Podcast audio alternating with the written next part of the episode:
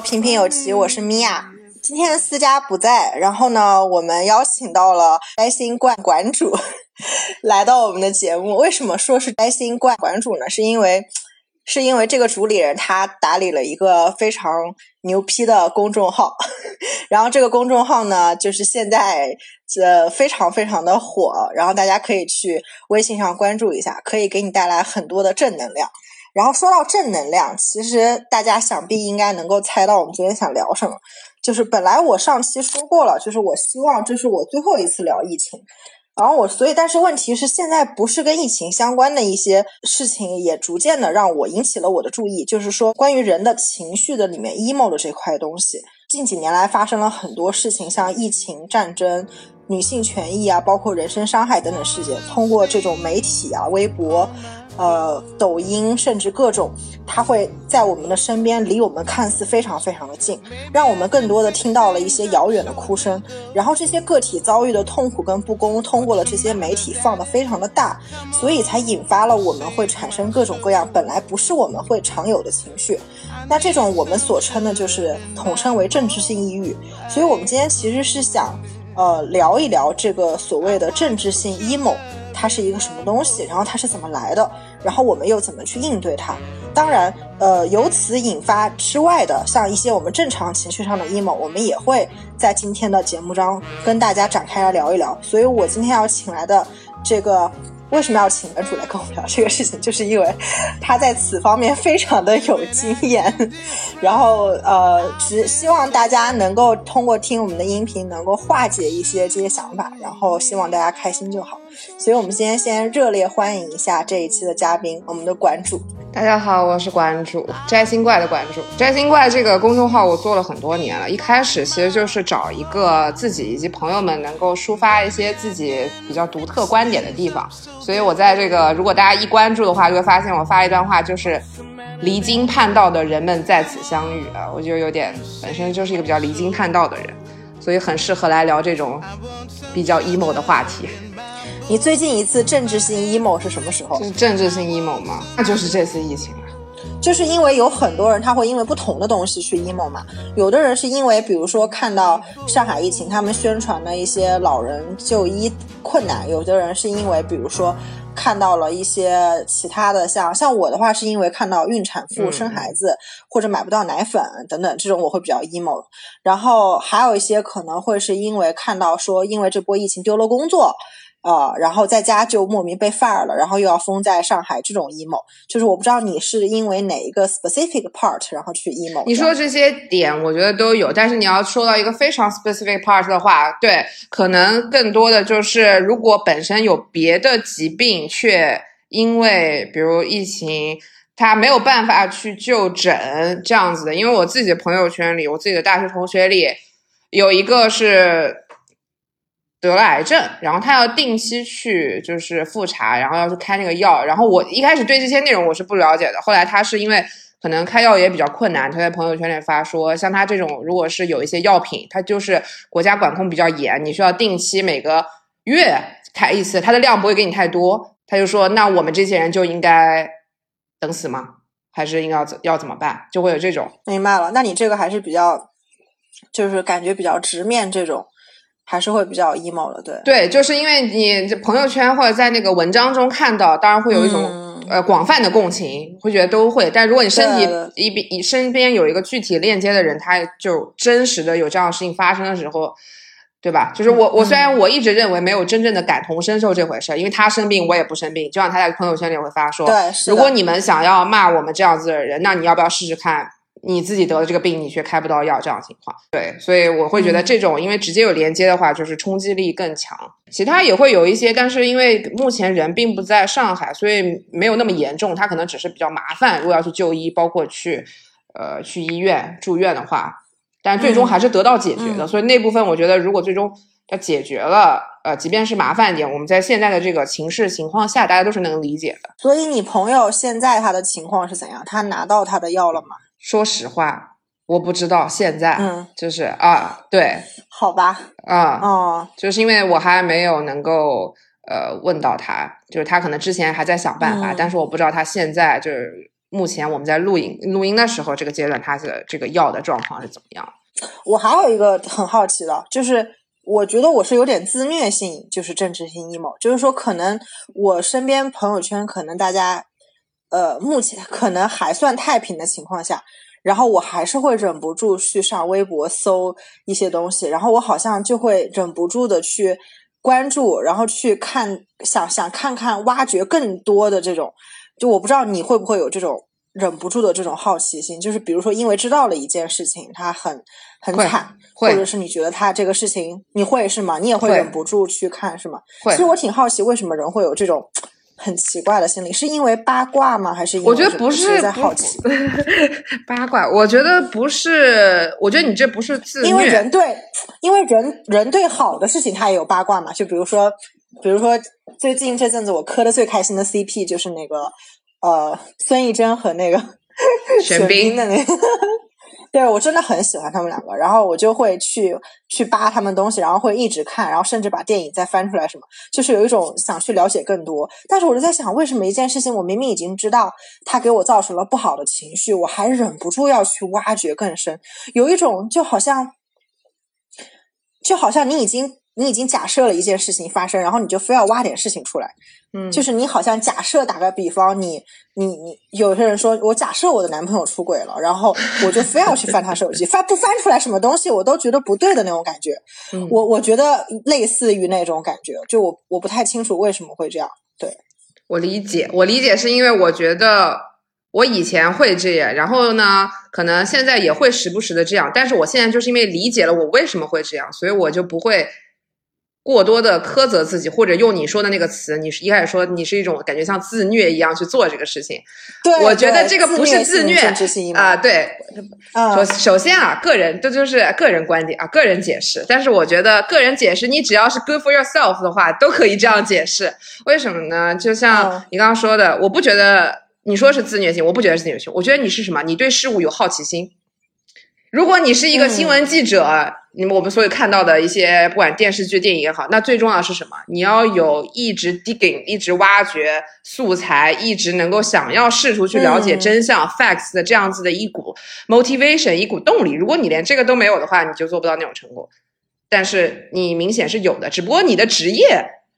不是一个新闻记者，一个社会报道人。如果是的话，你可以把你的这种特性非常好的发展在这个上面。但是你你的你的兴趣爱好点和你的性格匹配和你的职业匹配，你现在没有匹配在一个点上，对吧？所以你可能你拥有这样子的特质，你有这样子的性格，只不过你没有发挥余地。觉得馆主说的很有道理。不是，因为我真心觉得，对吧？这个这个你的这个性格，有些人还真的就可能看看到呃节点 A，他不会想往节点 B 去想，不会往下一步去想。对对，你是一直一直想挖，本身你这已经是有一个原始的动力，而这个原始的动力不是每个人都有的。比如说我这样说，我也有，但是我可能没有你的强，对吧？就是你在这个上面，只不过你没有地方去发挥到你的这个呃性格里面本身自带的特点，或者说 DNA 里的一些强项而已啊。就我是这样子觉得，而且你后来说的，比如说你如果为什么会一直想看，一直想看，我觉得还有一种原因，就像。我知道巧克力吃多了，我可能我会害怕自己会得一个什么，对吧？diabetes 糖尿病之类的。糖尿病对，但是但是我就会有一阵子特别想吃，可能就是、嗯我不知道你的身体会不会有这样，比如有一阵子特别想吃一样东西，你就明明知道这个东西连续的吃是不好的，明明说我可以一天吃一块巧克力没问题，good for health，但是我却不这样做，我就是在一段时间内把自己沉浸在了那个环境中，把那个自己的身心过度的呃。打双引号的放纵到了那个场景中，我就一直沉迷其中，会有点局部性的上瘾。对，其实我一直对《哈利波特》里面有两个两件东西，就是印象非常深刻。就是我觉得 J.K. 罗琳他描述的描写的时候，我觉得他怎么能够能把这两件事物描写的这么让我有同有那种同感？一个就是摄魂怪这个生物，它的一个定义。嗯，它的定义就是，每当他接触到呃 Harry Potter 的时候，他就可以把他身上所有的快乐吸走。但是你就仿佛被他定住了一样，就是你在那个里面像有一个黑洞，它 suck 了你的所有的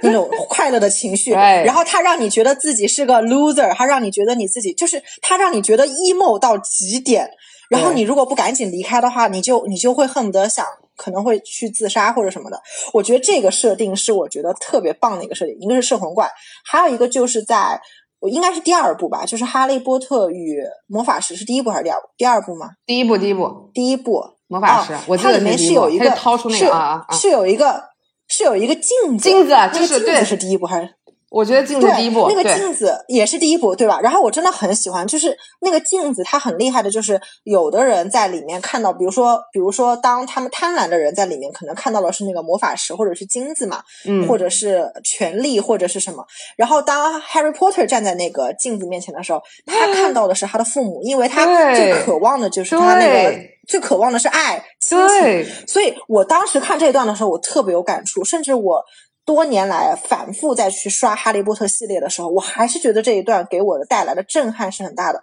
就是当聊到刚才这个人的情绪，去看到就是是不是会对快乐的东西也被吸入，好的东西和坏的东西是不是都会很吸引你去挖掘更深？我就想起了这两个东西，就是因为我可能站在那个镜子面前，我可能脑子里就是。也会是我最想见的人，或我最想达到的一个，比如说人生的成就，然后我就会一直站在那个里面，可能就会出不来。对，所以我觉得这这个真的是很很妙的一个描写。我觉得这个就是一种沉沦啊，人性的那种，就是一种沉沦。对，就是一种沉沦。对对对，就是你刚才讲到巧克力的时候，我就想到了这个东西。没错没错，我这我觉得他这个摄魂怪的设定里面，就像你讲的，他反而他的那个，如果说到哲学概念的话，他就是什么？你说明你每个人都身体中。你的意识中，或者你更高维度中，你都不止好或者坏，你都是有好的也有坏的，对吧？就很像我们，我很喜欢讲中国的太极八卦里面，一定是好中有坏，坏中有好，不是二元对立的。嗯啊，它不是二元对立的。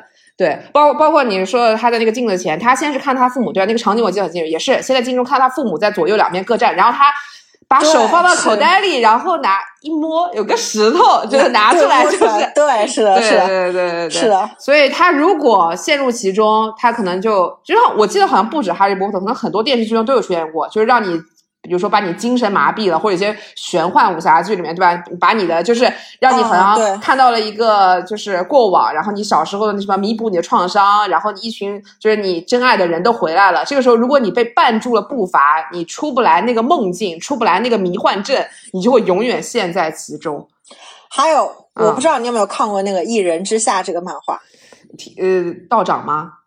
里面对道场王野，哎呀，很多人在爱，很多人对，很多人跟馆主推荐了道长，他的那个他的那个镜里面，王野他的那个八，他那个是八卦阵对不对？他那个阵里面不就是你可以去问问题吗？然后那个问题会给你一个答案嘛？那很多人沉沦在里面，就出不来了嘛？没错，所以我觉得你这说到一个点，就是到底你是。沉迷于过去已经发生过的事，还是你站在现在这个节点上，你更多的想着就是 I have to move on，我一定要往前走。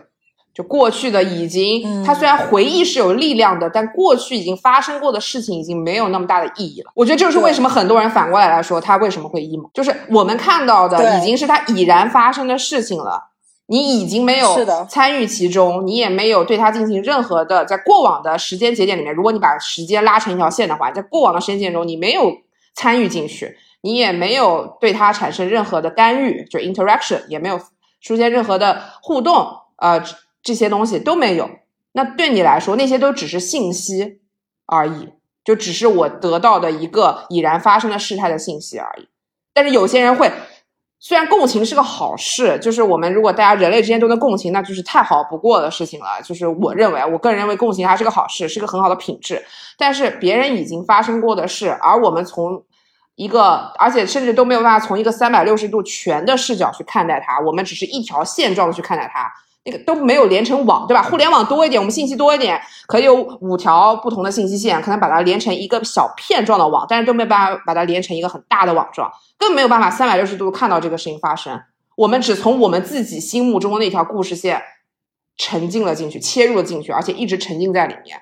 就反而会激发更长久的，就是你对，所以我就觉得这个事情它其实。Emo 这个事情为什么今天要聊？是因为我觉得它其实对人是有真实的伤害的，就是它真实的伤害是在于，就是我先暂且不说政治性 emo 最近给我带来的伤害，就是我就稍微提一嘴，为什么这个东西伤害很大。我昨天听那个影业，就是那个华大基金的那个 CEO，他上他上过那个圆桌派，嗯，然后他是专门讲基因学的一个专家，他就提到了说，如果一个孕妇看了他经历了九幺幺事件的话，他的小孩比别人有抑郁症的概率会高很多。然后有很多时候，大家总喜欢说，哎呀，就比如说有人说，如果你现在正在经历什么，比如说你生病了，或者是你正在。怀孕，或者是你正在干嘛？然后大家就会说：“哎，你不要跟他讲一些坏的消息。”就是老人不是很喜欢讲这种话嘛？其实我现在在想，就这些话，其实我觉得还是挺有道理的。就是是不是，就是我们比如说把微博就是清掉，或者是不要去太去是控制、克制自己去关注这些的能力，就是因为有些人没有办法强大到。我看完之后，我还能做一个理性的思考。他他，你的表层似乎以为自己已经理性的消化了这个事情，但是其实你的内心底可能还是会反馈出来，你有被这个东西反噬到。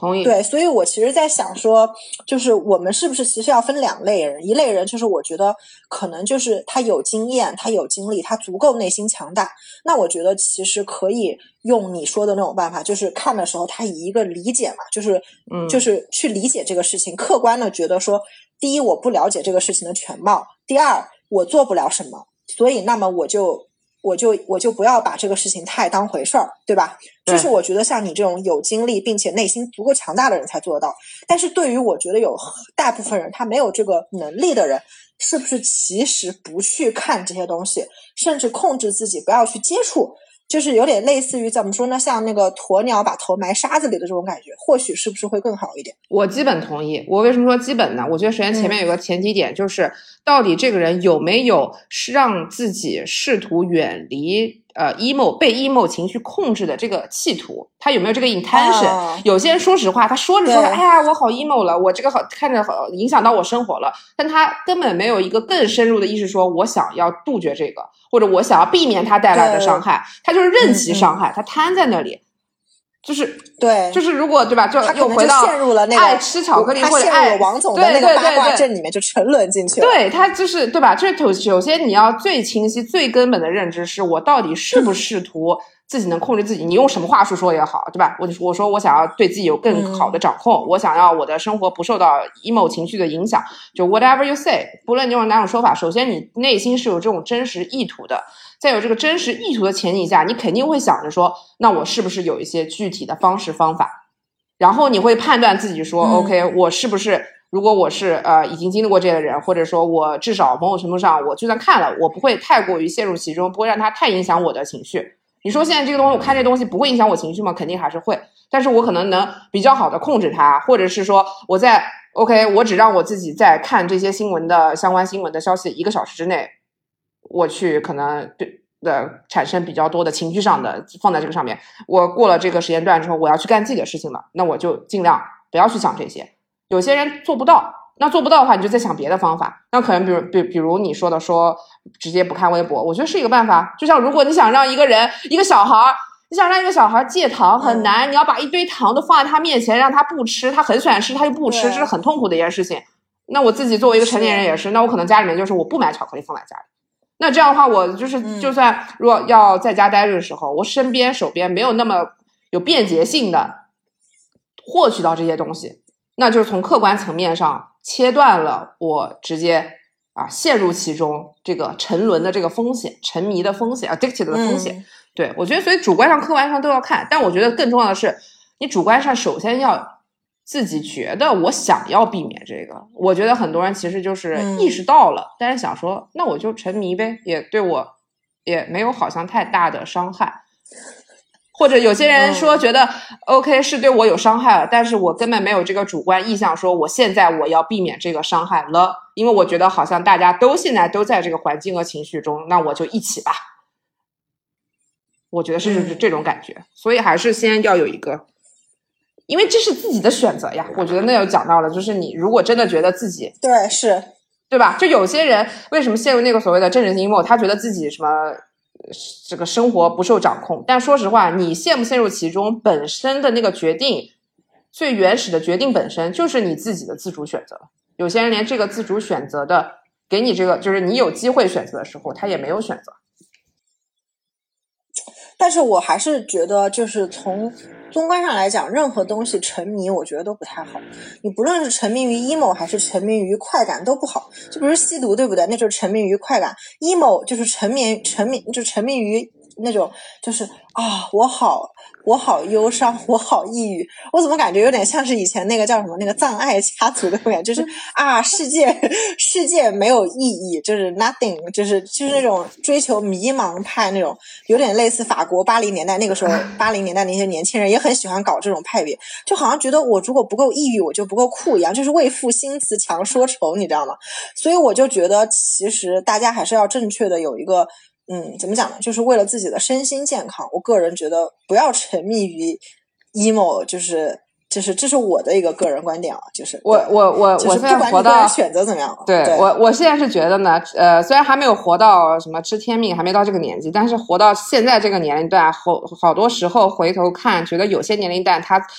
会发生的情感情绪是不可避免的，就是比如你说的这些，对吧？就是你在某些年龄段，你就是会觉得哦，就是。呃，有一些那种情绪，就可能必须要有，然后再加上你整个年龄段的人都是在，或者你周边圈子的人都是有这种，呃，这种这种倾向的时候，你可能就会合在一起。但是的确是的，因为就是到了工作以后，也会比如说很网易云啊，老网易云人了。就比如说，真的你晚上听那首歌，有些歌其实也挺 emo 的。说实话，就是他的歌本身，歌词本身，曲调本身，就让你会有这种感情。然后你一直。听了一首一首，哇，就在那个沙发上躺着，然后就可能一直听这首歌，你的情绪你客观上真的很难拔出来。所以就是我必须先有一个念头，心里面有一个念头，告诉我自己说，OK，我可以，但是我只要今天晚上，但我可能明天早上如果有一个重要的事情要做，我现在要好好睡觉了，我现在不能再沉放纵自己，继续去 emo 了，对吧？对，如果我是周末没关系，明天晚上明天我不用，我可以睡个懒觉，然后我可以今天可以尽情的听 emo 的歌，沉沦在那里，然后就到凌晨两点都无所谓，不会影响到第二天，就是会有一些，会有一些理智把自己拉回来。就是我我感觉馆主的意思就是说，其实没有必要，就是非常硬性的，就是刻意的去说我不要去。emo，而是有的时候面对这个情绪的时候，就觉得我有这个情绪也没有关系，只要我知道我意识到我自己带有这个情绪，我明天就会好起来。那这个情绪对我来说就是一段人生的经历，没错，就是我觉得这个没有关系，没错，你是这么想的对吧？没错，你总结的太好的，因因为因为这些。对吧？就是 emo 或者开心，就要讲的每个你，因为水满则溢，月盈则亏，这个是你讲的，什么东西都不要太过，对吧？太过满，这个这个这个理念是我非常赞同的。但同时，这些东西它就一直存在，就像好坏一直存在于任何一件事情上。就阴跟阳是阴跟阳，好跟坏，甚至好跟坏，它不是说是两个面，它就是一根线上。这根线是你任何时候你拎出一头，另外一头它都可能同时存在在一个平面里的。有点像折叠黑洞啊，讲的不好意思，这段有点稍微有点有点有点有点抽象了，但这种感觉就是对吧？就是我们古语说的“塞翁失马，焉知非福”，但是那个里面它加了一个时间线，它是有前面发生、后面发生。但我甚至觉得，尤其越长大越觉得，这个东西它本身好跟坏，它都没有所谓的时间。线的限制没有时间段的节点，它就是同时都存在，嗯，只不过你从不同角度去看它会怎么样。然后就是你刚刚总结的，它其实就是你这个情绪好跟坏的情绪，emo 和非 emo 的情绪，它就是同时存在，只是在有些时间状态下和客观限制的情况下，它某一个方面展现的多一些，而另外一方面展现的少一些。但是如果你在现实生活中，你知道自己在哪些事情要发生之前，你需要调整好自己，或者有些事情啊，在它即将。啊，需要展现之前，你你要有这样子的一种意识，你可以去呃引导它、疏通它，就像情绪一样。对，我觉得，我觉得馆主的意思大概就是在说，就是如果你已经有了 emo 或者有过 emo 或者一现在还在 emo 当中，其实不要太去 blame yourself，就是不要去说，哎呀，我不该这样子什么。就是，但是我今天其实为什么会这个，其实是因为我自己就是很比较容易陷在 emo 情绪中，然后我自己是觉得 emo 对我的伤害还是蛮大的，所以我就特别特别希望自己有一个好的状态。但是馆主这样说，要让我觉得心里很舒服，就是 emo 这样挺好的，因为我觉得其实为什么我今天想拉馆主来聊这个，是因为可能馆主都不记得十。可能是八年前，我们曾经在纽约有过一段对话。好像当时我特别 emo，然后那个时候就是年轻的网易云。然后当时我跟馆主说了一句特别搞笑的话，我说：“我说我觉得我身边好像很多人，他们都傻傻的开心，就是他们也没有特别不开心，但他们就是每天都很傻傻的开心，傻乐。”我说我就在想，是不是如果我傻一点？我就不会这么，我就不会这么难。那个时候没有 emo 这个词啊。然后我就说，如果我如果我能够很傻，但是我能这辈子都活得很开心，我什么都不知道，我好羡慕。我希望过，我就觉得那样的人生是不是更好？我记得当时馆主真的是非常激动的，就是跟我说说你千万不要这么想，米娅，你千万不要这么想，你千万不要做那样子的人。我求你，就是宁愿一个人说。我记得你当时好像讲了类似，就是马东在《奇葩说》里讲的一句话，他就说。没有，没有悲观的快乐，是不是真正的快乐？没错，没错。我觉得不管是 emo 还是不 emo，本身首先不要责怪他，因为你产生了这样的情绪，他会有一些原因，甚至有的人认为没有原因，我觉得也 OK，它就是自然而然的产生了。它就像你可能看到了一束花正在开着那种很自然的事情而已。但是如果在现实生活中，它影响到了你的生活，对吧？那你可能要找到一些方法，对你可能，然后还是那我的那句话，你现在有一个基础的念头了，你觉得哎呀，这真的影响到我生活了，我我想要稍微控制它一点，那你就会自然会找到一些方法。然后我们我们今天其实聊这个的时候，之前馆主跟我说说最近有一个非常 popular 的话题，然后我当时就在想说哪个，然后他就说显化法则，然后我就觉得嗯，I don't know，但是所以所以要不馆主聊一下这个显化法则跟就是显化法则的确有点的这个 emo 之间的关系，对。呃，那我们就不用显化法则，不不扯上显化法则了，因为就就单独就说那种感觉吧。就是我还是那种，我还是一开始那个观点。如果你只是把它当做你人生某一些时间段会产生的自然产生的一种状态本身，就像我现在如果回头看我十岁做的这些蠢事，二十岁做的这些蠢事，你会觉得，哎，现在看来，哎，也就这样而已。当时会觉得哇，这是个好丢脸的事啊，或者怎么样的事情，或觉得哎呀，好怎么样的事情。说实话，现在就是都不用隔那么多年，可能隔了一阵子就觉得，哎，也就这样吧，也就还好吧。对啊啊，是对的。对我希望大家的这个这个这个，按照现在的话来说，就是脸皮都不要那么薄，就是不要。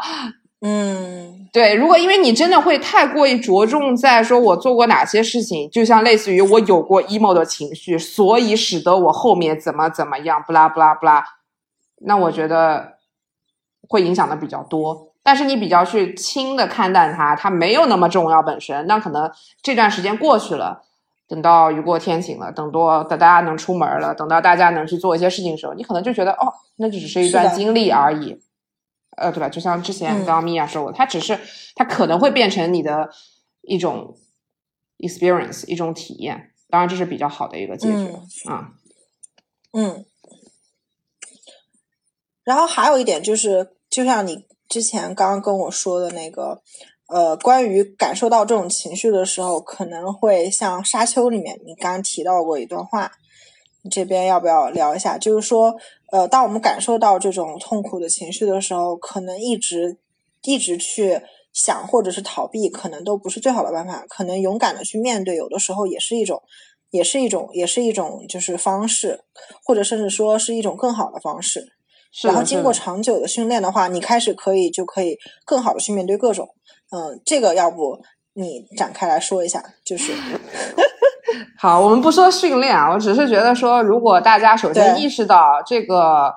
有这种 emo 情绪不是对或者错，它是因为你不管有没有意识到的直接或间接的一些原因而产生的话，那从客观层面上来说，你要么就是你真的有这种想法了，你想我不要那么 emo 了，你可以减少一些比较复杂信息的一些摄取量，比如说用到我们讲的一些呃比较直接的方法，比如你不去呃看嗯或者少看，或者你把你的时、嗯就是时间分配在别的事情上去做，你的转嫁你的注意力，或者如果你从主观层面上，你想要呃能够更加从不是客观的去斩断这些信息源，而是主观上能够调整自己的话，可以端多一点的去关注自己的内部的所谓的内观，就很多宗教门派都会说啊，都会说，哎呀，你要内观啊，你要看自己的这这个内心。那在《沙丘》里面，我特别喜欢的一句话就是，呃，他的就是作家弗兰克·赫伯特写的一段他关于恐惧的话。如果看过电影版的《沙丘》，大家应该也看到过那个场景啊、他说的原文是说 ：“I must not fear. Fear is mind killer. Fear is a little death that brings total obliteration. I will face my fear. I will permit it to pass over me and through me. And when it has gone past, I will turn the inner eye to see the path. Where the fear has gone, there be nothing. Only I remain.” 我觉得这个里面最重要的话就是翻译过来，第一个就是我一定不能恐惧，因为恐惧是思想的杀手。恐惧就像一次微型死亡，最终会给精神带来淤塞。 我必须直面恐惧，允许恐惧流过、流经、穿过。当恐惧远去后，我会用内心细究它流经的地方。恐惧流过之地，什么也没有，只有我仍然是我。他的那种感觉就像是，如果你产生了任何不仅是 emo 的情绪，而且也包括其他情绪的时候，你可以就 let the emotion go through，让这个情绪就经过，你可能会感受它，会体验它，可能会在你手上，你开着水龙头，让水流经过你的手掌流下去的那种感觉，让它过去，然后你自己仍然是原来的你自己，你没有变化，所以你并不会因为任何的情绪而使得你就不是你了。而使得原本的你就不再是自己了，或者也不需要因为有任何的，因为自己产生了某些情绪而否定自己，而觉得自己就不再是自己了。我觉得这个是如果大家一开始想要，就是还没有说用客观的一些方法去解决 emo 这个带来的实际生活的的问题，而是只是想还想要和 emo 这个东西能够正常平和的相处的时候去共处的话，嗯，我觉得这是一段非常好的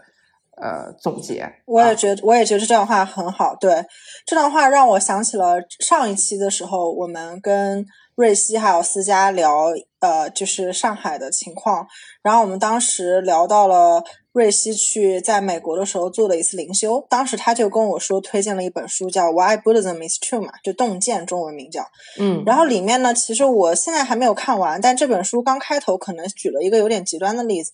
就是说，可能在佛教徒看来，很多痛苦他们都是可以去忍受的，他们嗯会用呼吸去面对这个痛苦。嗯然后这个呢，说起来可能听众朋友们就会觉得有点悬，所以我就说一个特别接地气的事儿吧。就是我去孕产妇学校学习如何顺产的时候，我们那个助产师也是非常有经验的，从美国学的方法。他就说，其实很多人都以为拉玛泽呼吸法是一个转移你注意力的办法嘛。他说，其实他不是，他是在你感受到宫缩的时候，生孩子最嗯痛的时候，不就是宫缩的时候嘛？他开始宫缩是最痛的时候。他说，你如果一直在想嗯这个东西好痛好痛，你就会浑身紧张，而人在肌肉浑身紧张的时候，你只会更痛。所以你这个时候要做的是感受它痛，知道它是痛的，就首先认清这件事情，就是这件事情它就是会痛的。嗯然后你要去感受它，然后不要去排斥它，然后这个时候尽量的让呼吸或者用方法让自己平静下来，让自己浑身放松下来，就是有点类似于佛教里面说的那种，就是呼吸、冥想、呼吸，把自己的注意力专注在一个方向，哪怕你专注的时候，你感觉到自己的舌苔发干。身体发痛，四肢打坐的时候可能会觉得很苦、很很僵硬，但是不要觉得痛苦，你就这个时候去感受，慢慢慢慢这些感受可能就会逝去，因为你一直在看，一直在直面它，而不是就是说，哎呀，我真的好痛，我要躲避它，我要我要抗争，我要想什么办法。他说，可能你越对抗，可能反而会越这个。当然，这个观点不一定对，这只是我个人觉得听刚才馆主讲完了以后，让我想到了这个一段话。因为我之前就是小时候也是，你讲这个我觉得特别形象。因为打针的时候，就我记得小时候打针，因为有有几年好像就是每次到了年前，我都会突然就开始生病，就要去挂水，要去打针。我那个时候觉得打针一开始觉得，哦，如果我很紧绷的话，它就是会有那种非常疼痛的感觉，嗯而且我只感觉到了疼。对对，但是后来就是医生那个时候，医生说啊，你一定要放松啊，你看这个这个针流到血脉里面去，其实你就跟着它，其实就有点像你刚刚说的那那种感觉一样，你不要太过于去排斥它，或者说哦对抗它，对，不用不能用排斥，不要太去对抗它，嗯。就会有可能会好一些。对，因为你产生对抗的情绪的话，你相当于要还要调动身体其他的肌肉去对抗它这一件事情，就是你已经有一个部分有一个 part 感受到疼痛了，然后你这个时候还要再去把其他的力量调用起来，你不如用所有的力量去迎面接受这件事情。就是这个，我觉得是当时说实话，就是在我自己可能偶尔肚子痛啊，或者是什么，就是比如说经痛经啊之类的时候，我觉得目前找下来，我觉得也是非常有用的办法。对，就是刚才听到馆主讲的的时候，突然想到了生理痛这件事情。我觉得很现实。我觉得这样子的话，你已经把我们所说的，呃，关于玄学，从 body mind soul 上，已经把它能够，已经能够运用到了我们这个现实维度的身体上。对，我觉得就是一个非常，我觉得实操性很强的一个办法，就是能够让你去呃比较快的，或者是，但是这个我觉得也是需要一定训练的，就是你一开始的时候，你肯定不会完全放松，因为你还是会忍不住的咿咿呀呀觉得痛，但是你慢慢慢慢一定要 pass 那个时间，有点像类似什么呢？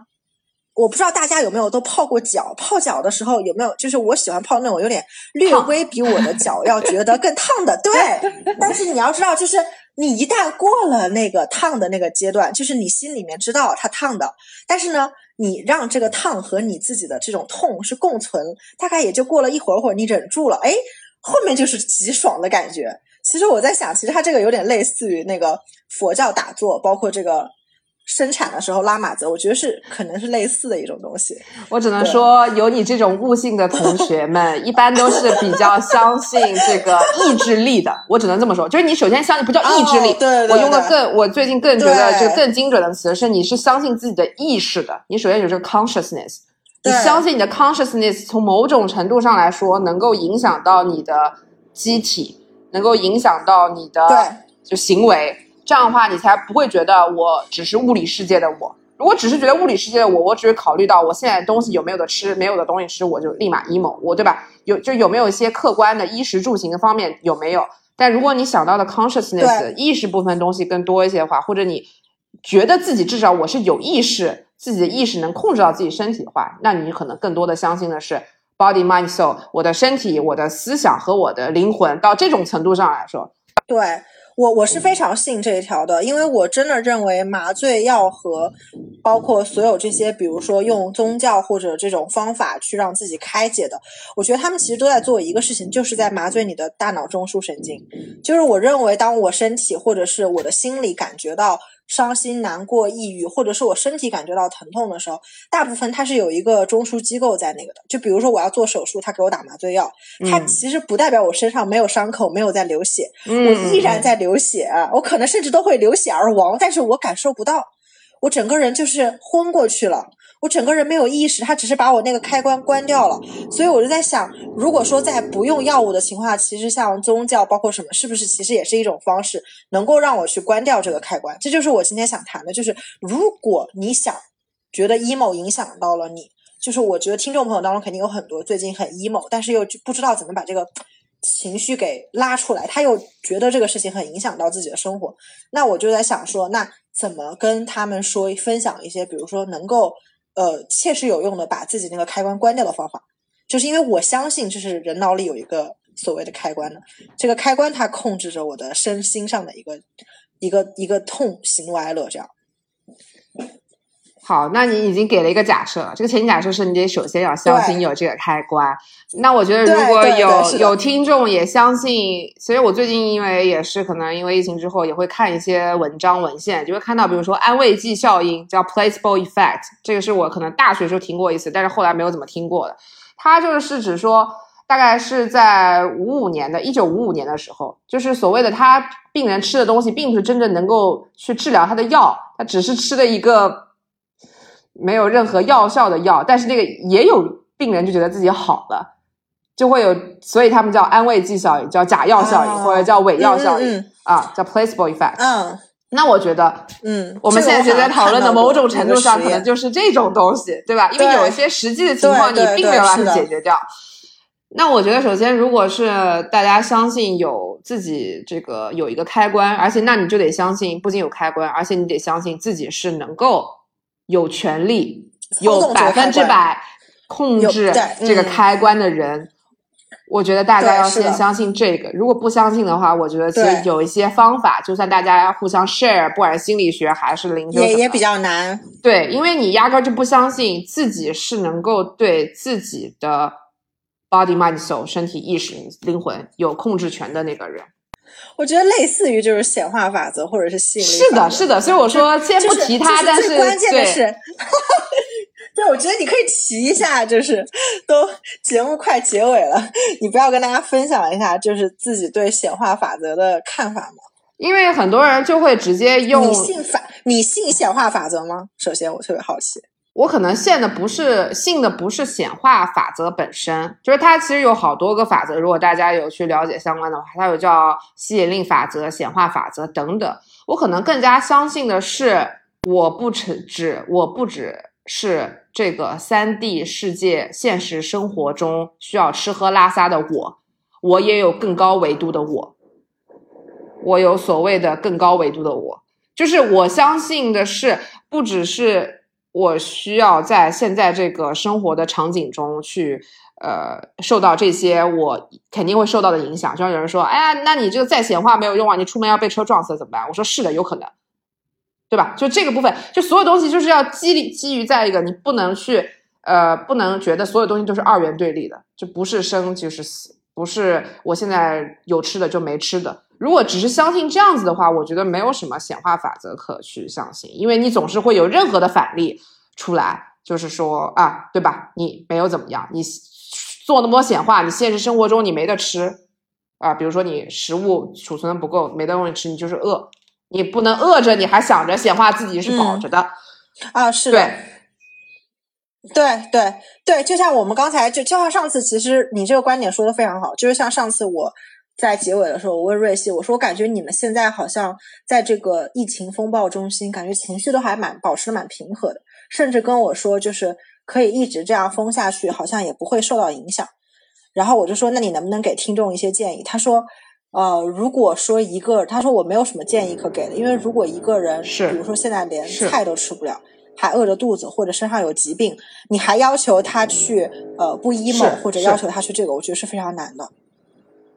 就是我我我觉得你刚才提的这个是的就就是跟他这个观点很像。对对对对对，就是这些事情，他是你在现有的这个维度没有办法解决，它这个客问题就是客观存在的。但这就是为什么说有点像有点像叫薛定谔的猫一样，就是你因为有现实情况的这些前提条件的存在，并不能否定你可能没有更高维度的自我。而你有更高维度的自我和更高所谓的灵性灵修，用各种法则，用各种所谓的呃你思想的意识去控制，并不能解决现有这些问题，但并不能否认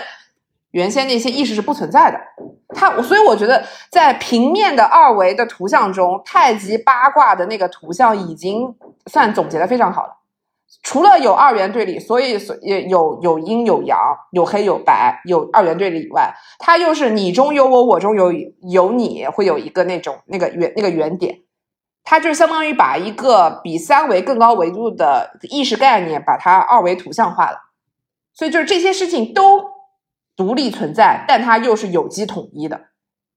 是一个这样子的感觉。就是我们讲前面讲的那段话，对它客观现实有一些事情它存在。而且它高维有些东西也存在，意识你的有力量，对吧？就像我们前面讲的，不管你是用安慰剂效应也是，还是说你的这个呃宫缩镇痛，让你去冥想，用呼吸这些方法也好，都是独立客观，都是不用客观，就是独立的存在的。但它又是有机的统一的，它甚至是互相渗透的同时，但是我们就不能用我们平时想着，就是哎呀一个存在，另外一个就不存在，非黑即白。非高即短，不能用这个方法去就是思考。说白了，说白了，你认为他们三个都是交集的一个关系，是多元交集多元交集，而且还要用好用要对要用好几个前缀词，比如它是同时发生的，simultaneously，就是我们在可能在数学会上经常会喜欢用的，它是同时发生的，它不是说有先有后，它没有先跟后，它没有什么塞翁之马焉知非福的时间的概念，它是同时并立发生且互相融合，互相你中有我，我中有你的，但它们个体又是独立的。这种感觉，它们像不同颜色的墨水，可以融合，却互相颜色不会因为此就像三原色一样混在一起。它的颜色各自还是自己的颜色，有它自己的那部分，但它同时又是能够融合在一起的。它的溶质是可以融合在一起的。那接下来我的问题可能就是说，一个普通人如何做到在呃短时间内去意识到自己是有这种多元的可能性，然后并并让其为之所用呢？就比如说，像我现在打个比方，我可能意识到的一个层面是，我认为我现在有一个开关，这个开关可以操纵我的情绪，于是我在这个节点，我可以去做一些事情，然后我可以让它去来服务于我的一些需求。比如说，我现在觉得我不要再沉溺于这个，就是比如说，比如说有些女生会说，哎呀，我不要一直在想那个人渣了，我要关掉这个开关，然后她可能就会，对吧？然后就是我的意思就是说，像你，你觉得有没有一些，就是你觉得普通人要花多久时间才能够意识到有这个多元的一个东西存在，并且还能够把这个东西拿来为之所用，就是让自己变得更更好吧？我理解，对。我我觉得是这样。首先，一个人他到底多久能意识到这个事情？我觉得起就是需要有很多、呃因素，比如说我可能是呃时间，对吧？随着年龄增长越来越理解，或有些人按照我们算命啊，如果我们喜欢算命的同学就知道，有些人就叫天生有什么。什么玄学缘，或者天生比较是有这种啊、啊对，就是他可能就是所谓的悟性比较高，或者他就是对这种思考比较高，灵识是哎，天生有这种灵性的人，对吧？就是这种说法就不一样了啊 啊、对就是要是算那个什么星座盘的话，有些人天生就是对这种就是玄学比较感兴趣，那这个不论，大家嗯只要根据现有自己的状态和阶段。去找对应的方法就好了，就是因为现在这个时代，因为有互联网，大家其实其实各种样的路径的，就是找到不同的信息方法是比较多的，路径很多。那我我的建议就是，你找到现有阶段的自己最适合的方法就好了。比如你的阶段是你已经意识到有开关这个东西了，你意识到你的情绪会因为一些事情被 trigger、被触发。有些人意识不到，有些人其实没有意识到，所以你的阶段跟他们的阶段是不一样的。然后你可能就看自己嗯。到底什么东西会 trigger 你，就是什么样的东西会触发到你。就是复盘，哎，对对，对对相当于你用了一个对吧？我们商业逻辑里面喜欢用的，就是那你就复盘，对 对，哎，就是。呃，对，就是你去复盘，哎，复盘也是一个很好的办法。那很多投资类里面都会有复盘，商业里面都会有复盘。那你先找到了自己的阶段，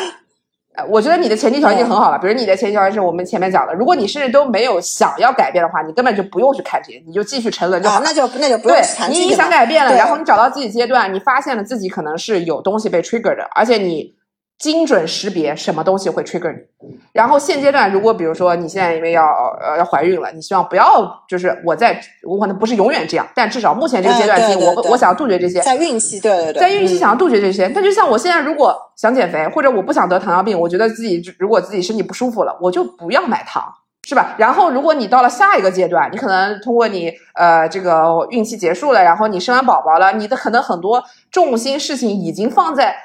宝宝身上的，你可能都没有这个，你你再回头看的时候，甚至你自己每次就是进阶版的自己，因为每天都是不一样的自己嘛，每一分钟每一秒钟都是一个 new version of yourself。那你回头看的时候，对，因为细胞在变化，对对吧？这个我就不管谁的理论了，心理学也有自己的理论，生物学也有自己的理论，反正 anytime。但是我觉得至少你以时间节点来说的话，如果有时间概念的话，每一分钟、每一秒钟、每一毫秒钟之后都是不同的你的新版的你自己。你再回头看的时候，你可能感触已经不是上一秒钟你的感触了。那有些人为什么会说突然想通某件事呢？就为什么会顿悟呢？对吧？那他可能有一些现实生活中发生的事情。触发到你了，比如说你生完宝宝了，看到宝宝的那一刻，对吧？你可能心中充满了各种样子的别的想法、新的想法，你可能不会是以前的那些思维下看到一些东西 emo 的你了，对或者的想法的你了，你可能就变了。所以我觉得就看你在哪个阶段。如果有些朋友就是属于。就知道已经知道自己的这触发点是什么了。那最简单的方法，你先隔绝嘛，因为你的主观意识上没有办法去做到说我接受什么 let the emotion go through 这些，那你就从客观层面上，这个真的对，因为那个比较难，对，那个比较难。我我觉得短期内的确比较难。我觉得那个，我觉得那个是需要。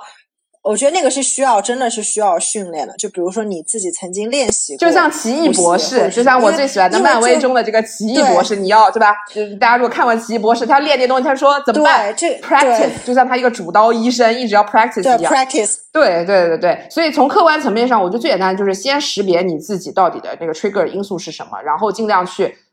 呃，首先先少一点那部分信息，然后为什么大家经常会说，在各种公众号，大家会说，哎呀，你去忙起来，对吧？或者就像你说的，什么什么遇到渣男不回我怎么办？对对对，让你自己变得更好，对吧？这是好多文章就会说，让你自己变得更好。为什么叫让你？Do something。因为让你自己变得更好的具体实行方法就是，你该健身该健身，该学习学习。现在大家那么内卷，该考证考证，该搞钱搞钱，该赚钱赚钱。每天一日三餐饭该做做，对吧？就是你可能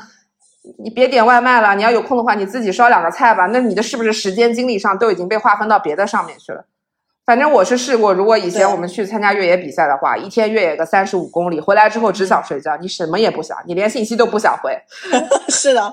是的，你就完全没有那些就是多余的时间精力分给那些情绪，你甚至连 review 复盘那些情绪的那些精力都没有了。就像把小孩子耗电，让他们耗光再回家睡觉是一个道理。对对对，就是这个，就是其实相当于我认为是其实是拿生理上的一个。